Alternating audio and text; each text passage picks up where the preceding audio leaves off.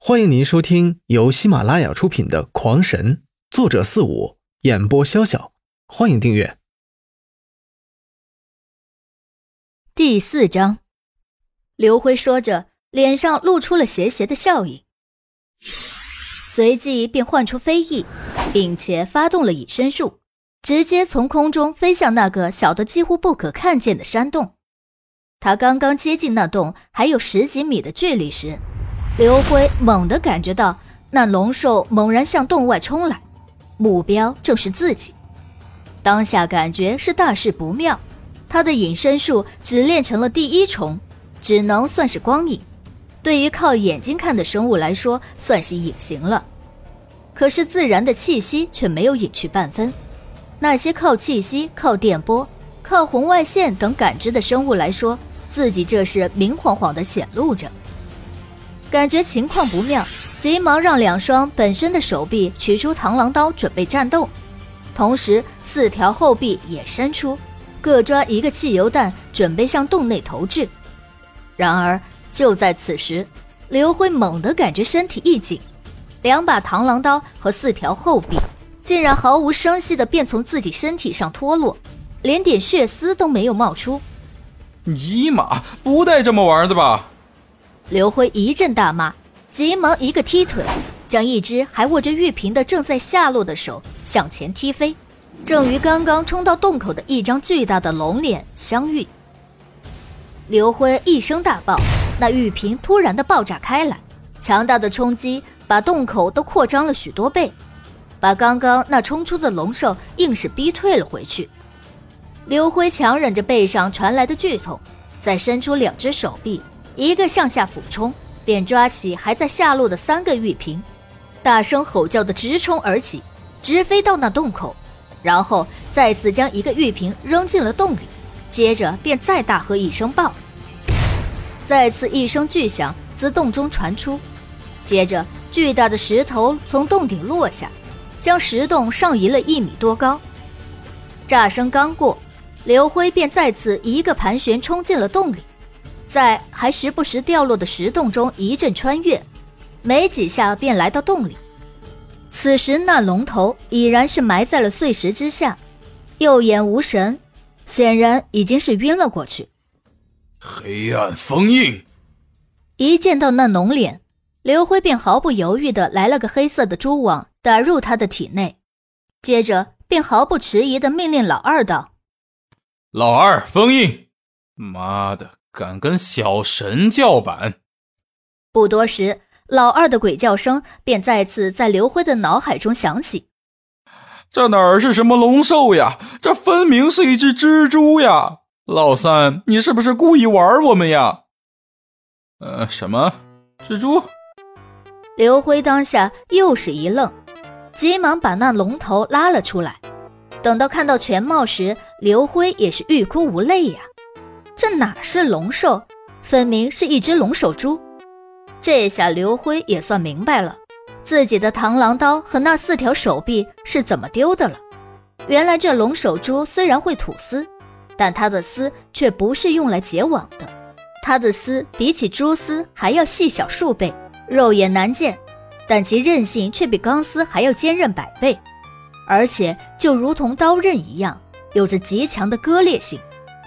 所有被缠上的东西都会被轻易的割断，就如同刘辉那吸收了精铁、强大无比的体骨，这一刻也如豆腐一般。想到了自己的断臂，刘辉立刻是疼得在地上直打滚。好在刚才恢复能力已经封住了伤口，早已经是不流血了，不然刘辉只怕早就流血过多而死了。当天夜里。刘辉便留在洞里过夜，并趁着这个时间，让得到灵印的三灵开始觉醒灵技，并且他暗自祈祷有异灵能出攻击技能，他渴望战斗。刘辉边祈祷着，边索性也闭目养神，感应起自己的魂魄来。但是当他神念一没入自己灵魂中时，突的发现自己的灵魂之中竟然到处都是雷电。不由得也是吓了一大跳，接着便是一苍老而浑厚的声音在他耳中响起：“小子，你终于肯来看看了。你是谁？刘辉惊讶的四下打量，然而却什么也没有看到，除了雷狐，便还是雷狐。我是谁？你现在还没有必要知道。你只要知道，我是将你从那个世界接引过来的人，让你在这个世界实现你的梦想，成就阿修罗之神的传奇。不过在此之前，你还是好好的修炼，这样才有机会见到我的。好了，你现在觉醒你自己的第三灵技吧，然后用你的灵技去战斗。那个声音再次响起，却半点也没有想告诉他真相的意思。觉醒灵印，我也有灵印吗？刘辉这时突的对对方是谁不关心起来，他更关心的是自己的灵印。要知道自己之前可是封印不了的。这你不都已经猜到了吗？你的脸上那占着半边脸的雷印，就是你的灵印。你的灵印并非常规的兽灵印，而是我特意安排的天空之雷的灵印。那声音变得越来越是和蔼，就如同爷爷跟孙子说话一般。雷雷也能封印吗？虽然刘辉早就有所猜测，但正式得到证实，还是吓了一跳，因这彻底的打破了他对灵印的认知。嗯。一切拥有灵魂的东西都可以封，比如拥有了灵魂的雷，拥有了灵魂的火。当然，这些东西都是可遇不可求的。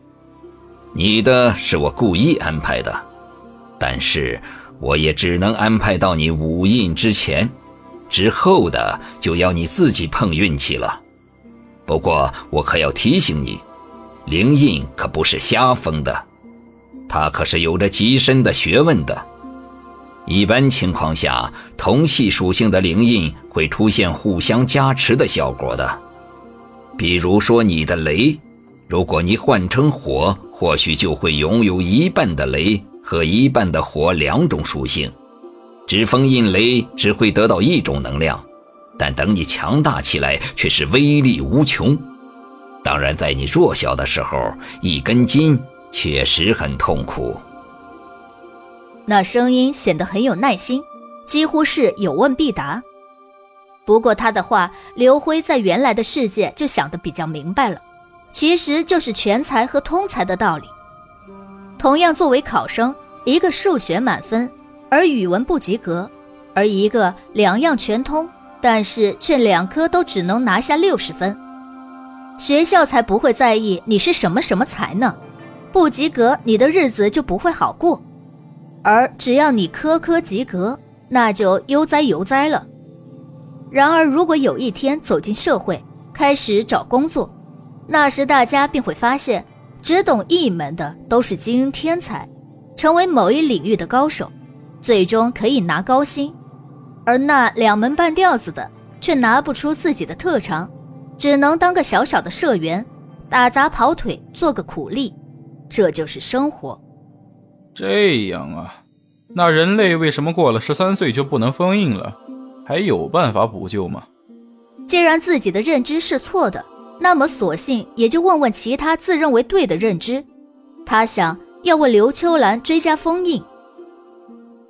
人类的十三岁限制其实是一个强大的神龟在数万年前为了限制人类的强大。而做的一个巨大的诅咒，如果直接想破坏它，几乎是不可能的。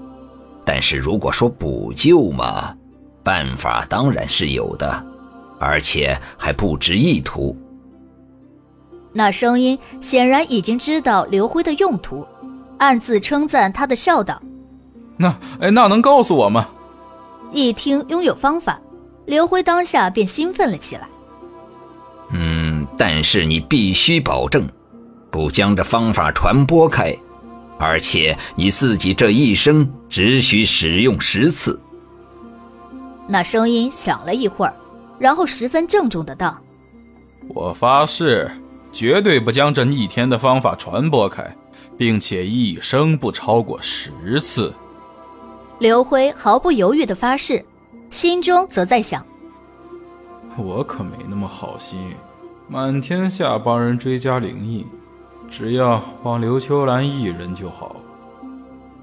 好，第一种方法是被赐灵印。就是拥有强大能量的神兽自愿的赐予你灵印，那样无论你有多大年纪，甚至你有没有灵力都无所谓，都将拥有灵印。这个从表面上看是绝无可能的，没有哪个神兽会对人类施加恩惠。但是你就是一个例外，因为你在被接引来时就已经被追加了灵印。不然，你早就被其他四灵给吞噬了。